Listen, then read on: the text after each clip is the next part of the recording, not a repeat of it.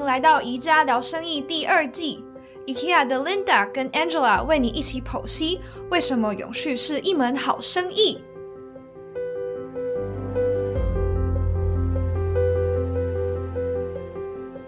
嗨，各位听众，大家好，欢迎再度来到宜家聊生意的 Podcast。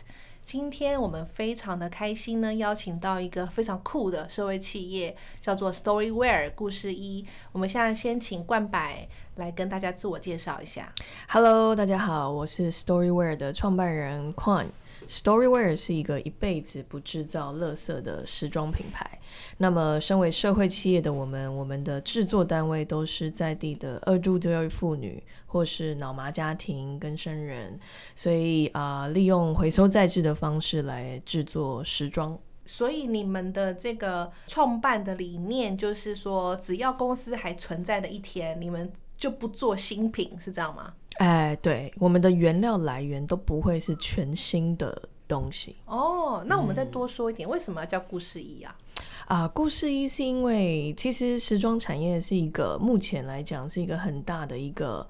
污染来源，哦它是全世界第二大的污染来源。怎么说？哎，就是我们的纺织跟时装产业，因为太过度的生产，所以消费者过度的消费。跟丢弃，所以导致于现在，其实继石油之后，它是世界第二大的污染来源。所以全世界最大的污染污染源是石化产业，嗯，第二名就是所谓的时装产业。没错，没错。哦，所以其实 感觉是跟呃衣服的快时尚产业深有相关。Angela，你会常买衣衣服吗？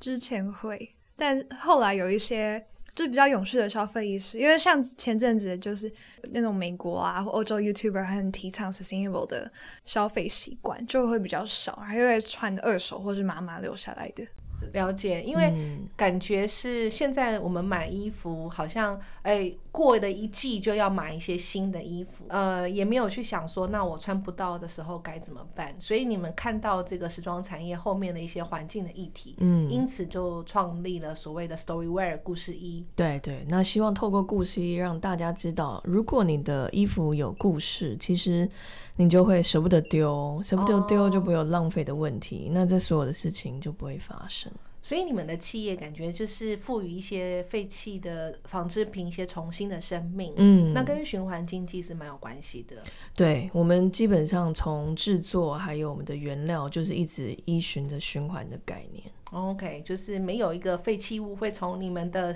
呃品牌里面产生出来。嗯嗯，连同我们的制作单位都是这些脑麻家庭跟这个二度就业妇女，其实也是一个循环的概念啊，但是是精神上的，因为等于说我们给予他第二次的就业机会，然后第二次的生命的。可以再次踏入到社会上的一个机会了。嗯嗯，我们这一集呃要 focus 的重点就是为什么永续是一门好生意，所以接下来我们就会很单刀直入的问一下冠白，嗯这样子这么利益良好的社会企业，你们有获利吗？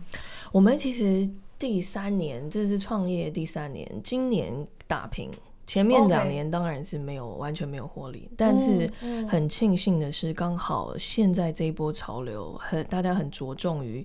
如何把永续的概念放到企业里头，嗯所以导致于嗯。我们就可以跟上这潮流，就呃很快速的成长。刚刚听到关键词，就是说你感觉到最近有一波呃企业在做永续的潮流，是吗、嗯 o k 嗯多说一些，这样这是什么样的潮流？永续或是循环经济的概念，大概从十年前就开始了，但是但是大家只是口号不停的讲，OK，但在疫情过后，其实整个大环境变得非常不好，尤其嗯欧美市场。经过疫情后，每一个人都在反思，说到底自己买东西是为了什么？所以消费市场大家开始不买东西，哦，那品牌就开始想说，消费者到底要的是什么？嗯那经过所有的调查下来，其实消费者回归到家庭之后，发觉他们要的是一个依靠或是寄托，嗯所以他们开始会买一些品牌是很有社会责任，他关心社会、关心环境。嗯那也因为消费者的消费行为改变，企业自己就会改变。就认为说我就是要有，哎，那我现在要变得友善一点。以前因为消费者不不在乎，所以慢慢大家整个企业就动起来了。嗯。我们其实 IKEA 在做消费者这个洞察的时候，不管是在亚洲的市场，或者是这个全球的市场，都发现到说，百分之六十以上的消费者，他们在消费同时呢，都会关心到说，我消费这个品牌，它是不是先于这个政府。提出一些对于环境或者人类友善的愿景，嗯，而且他们实际有采取行动，譬如说我这个品牌后面是有道德意义的，嗯，我后面是有社会的愿景的等等。可是这样子的洞察，其实我们在两三年前就看到了，可是感觉是在疫情爆发之后，嗯，感觉真的是消费者采取行动了。OK。我买东西的时候，我会去想一下这个品牌是不是真的对于有没有善尽到他们的企业的责任啊等等。对于 Storyware 来说，呃，切身感受到企业的这样子的转变。嗯，没错没错，尤其大企业像 IKEA 这样子。呃，大企业的号召力比较强，然后它后面的整个 supply chain 是关乎到非常多人的，嗯，所以大企业动起来之后，其实下面的像我们这样的小企业就可以跟着 follow。哦，对啊，讲到 IKEA，我们就非常开心，是今年四月份就跟 Storyware 有一有一档合作，那非常成功，对不对？对，我们那时候举办一个叫做零费展览嘛，所以不管是现场的木座都是用 IKEA 的回收木座制作的，然后 IKEA 员工同仁自己下来下海来 来做策展，然后呃，我们所有的展示品也全部是用回收的 IKEA 制服，嗯。然后 IKEA 制服又变成了莎莎的衣服或者狗狗的衣服，鲨鱼玩偶的衣服，或者是狗狗玩偶的衣服，嗯嗯，所以它又好。像卖完了，所以也蛮开心，既然消费者愿意接受这样的东西。对，而且，呃，老实说，就是那一场活动，呃，我们新店店在新店店发生的嘛。新店店那时候还是保持着试试看的状态，因为从来没有人，呃，真的在这个廉价档期，在店里面很黄金的地段呢去做一个比较有序意义相关的展览。那没想到说一做。发现来客数非常好，嗯，而且呃，我们顾客的反应也非常好，所以呢，新天店它就有了这样子的启发之后，它未来在很多廉价档期的时候，都希望它跟顾客之间的交流的活动跟是跟永续意义相关的。嗯，大家都在尝试了，所以透过这一次的活动，大家都有新的启发，那后续其实就可以玩更多更多跟循环相关的案案例，可以一起来做。那 IKEA 是一个跨国公司嘛？我观察到 Storyware 其实在台湾也跟很多呃台湾的本土企业，或者说其他的国家的这个跨国企业有很好的合作。哎，对我们其实反而在企业合作方面都是像比较大规模的公司，所以像 Seven Eleven、呃台湾莱雅。永丰银行啦、台新啊等等。哦，你们跟永丰银行是这个什么样的合作？我们也是利用它的制服，OK，然后重新再做成股东礼品啊，呃，记者会礼物这样子。那你从永丰银行那边得到的 feedback 是，他们的这些客户收到礼物的时候，心里面或者这样反应是怎么样？这些客人收到礼物之后，他会有点惊讶，说他不知道这个是有制服的成分在里面，他以为这是全新的布料，哦，但发觉。哎，原来全部都是回收再制的，那他们也会觉得，哎，这个是这个企业原来是有有花多一点心思在设计商品。了解了解，所以你们刚刚说到，就是说在这个产品再制的过程，你们都会邀请，譬如说家里面有脑麻儿的妈妈，或者是说有些在二度就业的妇女，那你会花很多时间去培训他们吗？我们的确在创业的时候花了一年半的时间在建构整个生产线。嗯，因为毕竟不是专业代工厂，所以我们就需要去磨合跟配合这个培养默契。嗯，那把衣服还有商品把它做的很有质感等等，所以要不停的磨合了。经过一年半的磨合，他们现在所生产出来的。呃，成衣是已经达到你们的要求了。对对对，没错没错。而且我发现 Storyware 每年在时装周都有走秀，哎，对不对？嗯，对，因为其实 Storyware 是一个设计师品牌，我们其实做的是衣服，所以我们有一半的业务主要是在做服饰相关的。嗯那每一年我们都会走台北时装周，然后从今年开始有走伦敦时装周。那希望明天明年如果能到实体去走伦敦时装周，那就很棒。啊，今年是在线上走伦敦时装周，那很永续啊，完全不用飞过去、欸。对，完全不用，很省。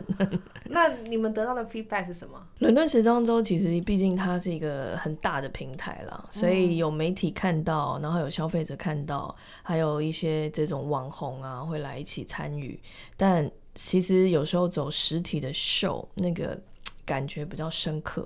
所以我们还是会希望能办实体的秀。我知道冠百就是从伦敦发迹的是吗？嗯，所以你。你多说一下，说你跟之前跟英国之间的渊源是什么？我其实是在那边读硕士，然后我的教授本身就是一个做永续时尚产业的顾问，他自己有开顾问公司，嗯所以我就是把呃现在我在的品牌其实就是当初我的毕业论文。所以把毕业论文实现这样。伦敦比较有趣的是，不管是这个永续的产业的发迹，或是文青的这个文化，其实也都是从伦敦开始的。嗯嗯所以在那边其实真的就可以看到很多像我们这样的品牌，那它是怎么成长，然后到面临到什么问题，其实在伦敦可以很清楚的看到它的演变。那大家现在其实也都碰到一样的问题，就是到底赚不赚钱，对要怎么长久。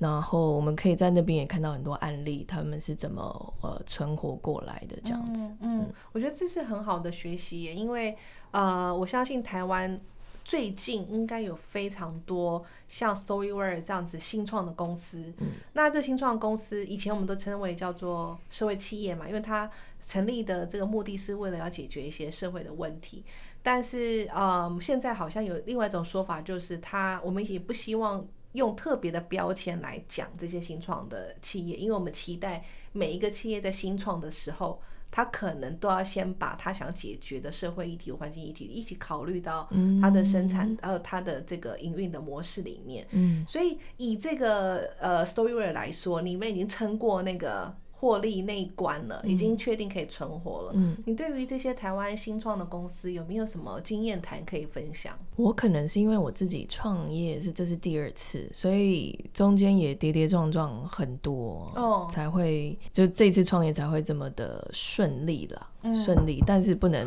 其实还有很多路要走。嗯但是我觉得，不管是社会企业或是正常的一个创业的过程，呃，要很务实。嗯但是同时要把很正向的信念，就是你在创这个这个企业的时候，你很要很知道自己要的是什么。正向的信念就是说，你要很相信自己的愿景，是这样吗？对对，就你要很明白知道自己要解决什么问题。对，就像 Linda 讲的，你在创业的时候，你已经知道说，哦，我是为了什么所以才创业，嗯不会是像以前可能大家只是为了当老板。所以嗯创业，那这样就很容易失败。如果你知道自己已经有一个目标在，那就往那个目标去前进的话，其实然后又要很务实的每一步去规划它，嗯其实成功的几率会是很高的。所以对于 Storyware 来说，你们的获利主要的来源是在跟企业合作吗？我们企业合作占我们大概百分之四十嗯的营收，然后百分之六十其实还是我们的衣服销售。OK，所以你们目前在、呃有一些店面在卖，是不是？嗯，所以我们在全台湾大概十家这种呃百货公司或是寄卖店家、选品店里面有在卖，还有网络通路这样子。但感觉呃，对于一些新创的呃社会企业，或者是想要解决一些问题的新创公司来说，如何找到获利的模式，会是呃前面几年非常重要的一个关键点。那你看到了趋势，就是说，其实企业也很希望能够跟这些新创公司合作，一起去解决一些问题。嗯，没错没错。像我们如果很传统的思维看的话，我如果只是卖衣服的人，那我可能永远就接触不到 IKEA，然后一起来办一个零费展览。嗯因为我们今天的目标是要解决垃圾问题，帮助在地就业，所以因为这个目标，反而让我后面就有很多可以延伸、可以去做的事情，嗯所以才会后面有我们甚至连制服改造都可以做，或是企业礼赠品，然后到策展、讲座、手作课，嗯那这些都会是我们的营收来源。感觉这个多角化经营所带来的商机是蛮多的。嗯，对，没错。那这个可能在你一开始在创立企业的时候是没有想到的。对啊，完全没有想到。所以多角的商业模式啊，其实现在越来越多人在做这件事情了。嗯那呃，这比较辛苦的就是，那你你的团队就要够强大。嗯然后要可以真的，比如说我我今天要做策展的时候，我真的是可以画出一个很好的呃模拟图，然后嗯现场怎么规划。那因为我以前是有广告公司跟公关公司的经验。所以才可以训练我说，我真的可以办活动，我真的可以做公关、发新闻稿等等，变的是你不是专注只是在设计东西或是卖东西。了解了解，哎、我觉得这一点蛮好的，就是呃，对于新创的社会企业来说，我在解决问题很重要，我都我相信我自己的愿景，但是如何呃去适应市场上面你主要的客户的需求，以你们的例子来说，有可能是企业嘛，那有一些呃企业来，有一些社会企业来说，可能是 to C 的消费者，怎么样随时去应变你客户的需求，然后把自己变成一个。八角章鱼，然后可以做很多多才多艺的事情，反而可能是生存下面很重要的一个因素，对吗？对，没错，因为社会企业本来就比较辛苦，然后又加上我们在处理的一些问题，通常不一定可以及时就获利。所以像我以往卖正常的衣服好了，我就是卖一件赚一件，所以你不用特别去想说啊，我要去解决任何的问题，嗯那你也不会接触到呃其他的品牌要一起解决问题。但当我们一起想要来解决垃圾的问题的时候，就会想到说有什么伙伴合作下来可以更拓展这个话题。那我们就会想到跟大企业合作，因为大企业它可以一次影响这么多的人，它的影响力非常大。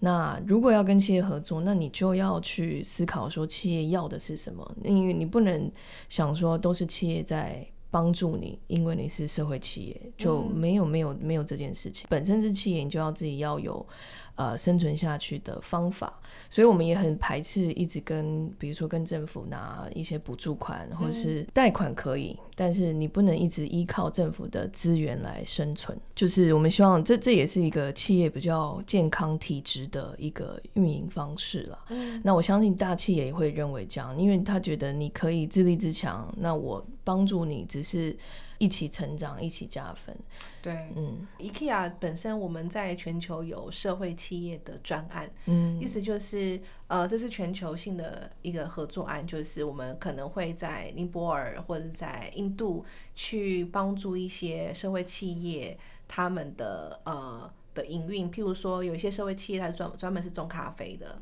那我们就跟他们合作，然后去采买他们的咖啡，然后在我们自己通路上面卖。嗯那因为这些社会企业跟着 IKEA 合作，它等于保障了它全球就有很稳定的销售的系统。嗯那同步呢，我们会支付它这个很好的就是嗯工资，所以也帮助了社会企业去协助了当地社会呃弱势家庭的一些协助。嗯那这个我们也希望未来能够在台湾有一些相关的案例可以被发生啊。嗯嗯嗯，嗯所以跟 IKEA 跟 Storyware 的合作，对于 IKEA 来说就是很好的学习，就是如何以这个跨国品牌大公司，然后跟着一个台湾新创的在成长型的新创企业，嗯如何去发掘出来说两者的合作是双赢之外，同步还可以再解决一些社会的议题、社会的问题，譬如以我们的例子来说，就是废弃物的问题，嗯对于我们来说是很好的学习。呃，像我们这一次跟 IKEA 合作的案例里头，我们就会发觉说啊，原来废弃布也是可以重新再制。然后我们其实以普通消费者会以为说 IKEA 那个很多丢弃的那个木头，但其实还好，好像没有太多，而且都可以重新被修整、整修过这样。布料的方面，那原来有这个窗帘布可以用，那窗帘布我们那时候也重新再把它变成了托特包啊等等的，其实这完全都可以再重复使用。所以这就是 IKEA 的转型成为循环经济呃企业很重要的一步嘛。其实我想要问，就是 Storyware 比较操作面的问题，就是你们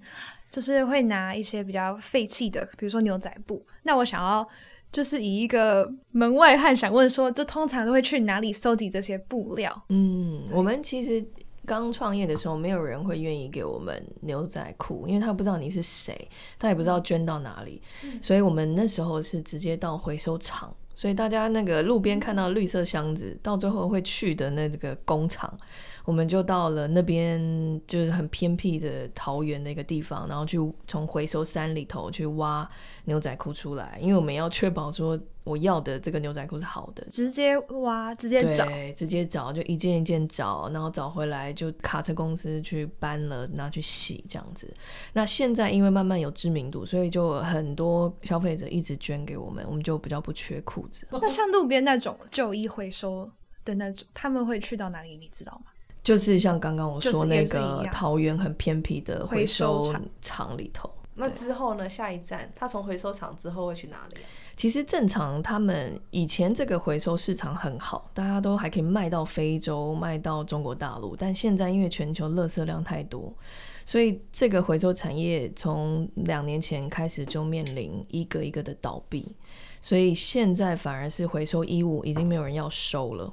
那没有人要收，就会囤积。那常会看到新闻会报道说，哎，为什么某个偏乡有无名火啊等等的？那个其实就是非法焚烧。因为当你要把回收厂的衣服、垃圾再送去焚化炉，你还要花钱。对，所以回收厂不愿意这么做。那以前可以卖出去有钱赚，但现在已经没有人要收了，所以他宁可就把它放火烧掉。所以我们现在在投，再把衣服投到路边的这个。衣服回收箱里面很有可能它的下场就是被被业者烧掉，就烧掉，或是对，因为其实回收业者现在也不知道该怎么办了。正常以往是哦，可能比如说运到国外以外，还可以呃捐赠给一些偏乡的机构啦，或是偏乡的一些小朋友啊、老人家可以使用。但是因为太太大量了，基本上大家都不知道该怎么办。一开始段白说的。衣服的产业，成衣产业本来就是一个高污染的产业，嗯，所以真的很少人会想到说啊，我我我们原本可能想说，那穿不完捐出去，它还是有一个很好的利用，可是没想到我们的系统已经没有办法再承受呃这样子的废衣服的消化了，对，就是没有办法再承受更多了。那当然我们还是要买衣服，因为不可能不穿衣服嘛，我们是可以选择说，我们可以买少一点。但是我们买好一点，就是买质量好一点的，不是有一些衣服是一穿就坏掉，或是洗几次它就松脱了。所以尽量就是可以好好，比如说珍惜自己的鞋子、衣服、帽子，就全身上下的东西。那我们尽量少买，但是我们可以穿久一点，就会少一点垃圾。这样。那冠白你自己观察，像这样子未来你所倡导这样子比较永续的消费习惯，就是我宁愿买少。我也希望买好，或者是说消费者在消在消费同时会去关注说我在消费这个企业是不是能够提供呃产品第二个或第三个生命？你觉得这样子的趋势是会成真吗？我觉得会耶，因为现在的二手市场越来越活跃，所以开始好多人在做。不管是二手拍卖，或是说租赁的服务，嗯，所以直接你也不要买，你跟我租就好了。那租赁的这衣服本身也不是新衣服，也许是二手衣服。对。那租赁的服务现在也是一种趋势，然后购买二手衣服现在也是一个。那有些人还是不喜欢二手，所以就会选择像我们这种二手清洗过又变成新的东西。OK。所以这真的会是一个未来在做循环经济的时候很好的一条路。对啊，我最近看到一个消息，就是目前大家投资的标的，就是国外啊，不是台湾，就好像有一家公司专门是做衣服的订阅制，嗯，然后吸引到很多的投资，嗯，对不对？那在台湾，呃，目前还没有看到这样的商机蹦出来，有有几家在做，但是好像还蛮辛苦的，都在撑嘛。台湾的体制还没有到说可以把。这那个系统是需要一个很完善的一个 app，或是它后面的一个工程师去下去去实践它，让它变得比较好操作等等的。然后大家也要也要愿意。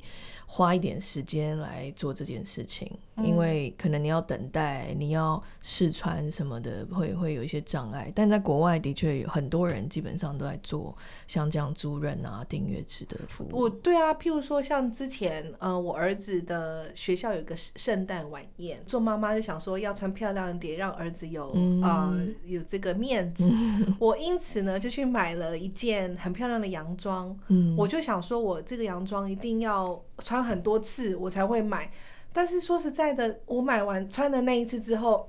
我真的想不到还有别的场合可以穿。那假设这个时候有，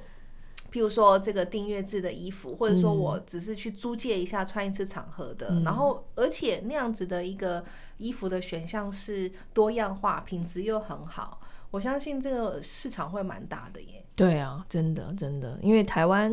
现在有人在做，但大家都是小小的自己的工作室在做。你来跟我的工作室借，那只能借一两件款式。嗯，如果他真的是可以规模化的去做，会会很有趣。对啊，Angela，你会喜欢这种服务吗？会啊，你这样就可以比较不浪费，又可以很常换。款式，呃，又连回到我们想要讨论，就是为什么永续的消费习惯是一门好生意。嗯，所以冠板自己呃观察，你觉得未来在台湾五年到十年之间，还有没有你自己观察到，或者说自己对 Storywear 来说，你还会想要再多做一些什么样的尝试，或者你看到的机会点是什么？我们其实明年很很应该就一定会开一家选物店，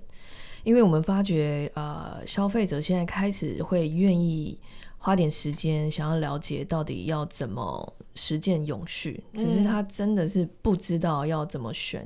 因为你到了百货公司就是几百个品牌让你选，所以他根本不知道什么叫做是不是这个牌子真的很永续，那也查不到资料，要花很多时间。那如果我们直接帮他。开一家店是，你进来你就可以信任我说我我推荐的化妆品，它可能就没有动物的测试，然后它是很天然的原料这样，然后衣服可以选择我们的或是二手商店的，那我们都帮他选好了，那他进来他就可以放心的消费，就可以买到，又帮助我们生存，同时他自己又可以获得到很好的生活品质。等于说这个是你们挂保证的。对，只要进入到这个场域里面，用的、吃的、穿的，都是很有良心的品牌所生产的产品，这样子。那 IKEA 不能进去啊？IKEA 有啊，IKEA 不是有回收再制的服务吗？我说就进不了你那个选物店里面呐，回收再制就可以哦。哦，真的吗？那你可以帮我们下一个包招牌说，还有 IKEA，记得去 IKEA 买。冠白，依照你们的经验，就是对于 Storywear 来说，永续是一门好生意嘛？对吧？就是刚刚感觉听完，确实是。我是想帮其他企业问说，那如果在这个年代，我们如果企业不想做，会觉得哦，现在做永续好像成本很大，如果不做出改变的话，会有什么样的后果吗？如果你不做，你就会消耗更多的成本来让自己的企业在这个社会上面生存下去。因为大家也知道，碳征税在两年就会实施了，所以你如果不做减碳的工作，那你就完蛋了。所以台金电现在一直在买。碳税 来弥补这件事情就是这样，所以未来整个全世界的趋势、政策、税法都要改的时候，你自己不改也不行。所以你就是，如果现在开始做，把永续的精神贯穿在最一开始的商业 business model 里面，或是你的商品设计里面，你其实后面反而会让你减轻很多成本，让你变得是不止还可以让。消费者对你忠诚，同时还可以减少很多你不应该要花费的成本。就我自己比较好奇是，就是看 Storywear 设计，很多是看到是比较像是牛仔布这类的，然后想问说，你们是有特别去选说我们要 focus 在牛仔布的回收再制吗？呃，对，Storywear 其实因为有点叛逆，就是它不是一个很顺从于时下的传统服饰品牌，然后牛仔它其实也是一个。很叛逆的原料，但同时它又很经典，它可以穿几百年都不会退流行。所以我们就是想要讲的是这样的一个核心。所以我们所有的商品不会因为季节转变，所以它就下架。那同一款商品，它可能卖五年、十年，它都会继续卖，只要它是好东西。那呃，我们就希望把这种经典可以延续下去，可是同时它要很符合现在消费者他他的需求，他愿意现在年轻人愿意穿的风格，这个特别就选择牛仔来做。最后想问冠白一个问题，就是如果我们这一代的青年想要加入社会像 Storywear 这种社会创新的企业的话，我们可以怎么样做出行动，或是怎么样付出贡献？或者是他们自己想要创业的时候，你会建议他们年轻人在创业的时候，就是创立一个像你们这样子的社会企业吗？如果从小动作来做，大家可能比如说买衣服，大家可能会觉得 Storywear 比较贵。那也许你就可以从二手衣服古着开始买，然后开始穿，然后出门就带回收杯，呃，这环保杯、便当盒等等。其实小动作就可以改变很多事情了。那未来如果想要创业，也想要做社会责任。其实每一个工作岗位上面都可以做得到。其实就算是大企业，比如说进到公关公司，你跟客户提案，其实你也可以提案一个是零废商品，或是比较友善环境的东西。就只要把永续的理念放在自己心里头，其实真的都可以改变很多。那如果你真的要创业的话，就真的是要有一个目的，就是你真的要知道自己是为什么要做这件事情，那再去创业，其实会会改变比较大。了解，就是看这个议题，呃，是不是真的需要被改变了，嗯，对不对？或者是已经差不多都被解决完了，嗯，或者是有一些议题，呃，你看得很前面，你现在还没有人懂，这个时候可能要找，你要就要可能需要一些天使投资人帮你去剖析，说，那你是不是可以把议题界定的更清楚一点啊？对不对？那我知道很多企业都会在资助一些新创公司。的成立，哦，譬如说有些黑客松的 project，或者是说有一些创业的基金比赛啊等等，我都很建议年轻人去找寻一些相关的的的资讯，这样子。好，我觉得冠把谢谢，我们真的今天聊了非常多有关于这个生为什么永续是一门好生意嘛。那刚刚冠白也讲了，就是消费者整个在疫情过后。呃，消费习惯的急剧的改变，然后再加上未来两三年这个有关于碳的税，或者是呃这个其他的资费，马上就会要使得这个企业去面面临到很多多余的成本。假设你现在没有开始做的话，假设对于有一些企业主来说，他想要现在就开始着手做一些努力的话，你会建议他们从哪边开始着手会比较可能看的效果会比较快一点？当然，就是跟我们像这样子社会企业的伙伴一起合作，就会非常立竿见影。OK，但是当然，大企业真的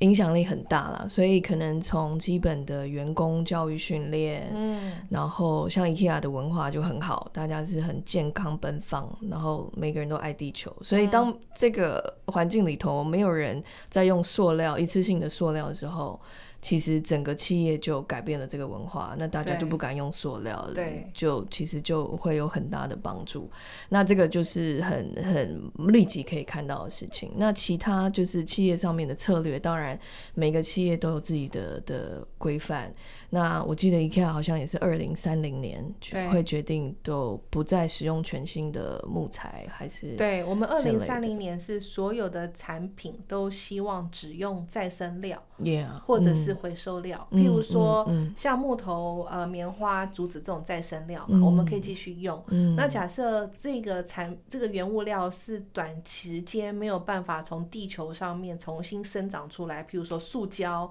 金属等等，我们就只能。用回收料，嗯，对啊的愿景，嗯，对，所以这个基本上它的影响就非常的大了。嗯，那如果每一个大企业都愿意花点研究的成本，然后下去做很长期的规划，其实会改变非常大。对，因为其实大企业有一些承诺之后，它带动的是后面供应链的转型，嗯，对不对？它已经更更昭告天下说，我再也不用原生的塑胶。那就等于是跟所有厂商就说，那你现在要开始去布局你回收呃塑胶生产的这个计划嘛，对不对？嗯，没错没错。好，那我们今天呢，就谢谢冠白这么掏心掏肺跟我们分享说永续为什么是一些好生意的秘诀。那我们也希望我们听众能够从冠白身上得到一些启发。那就要跟大家说再见喽，谢谢，拜拜。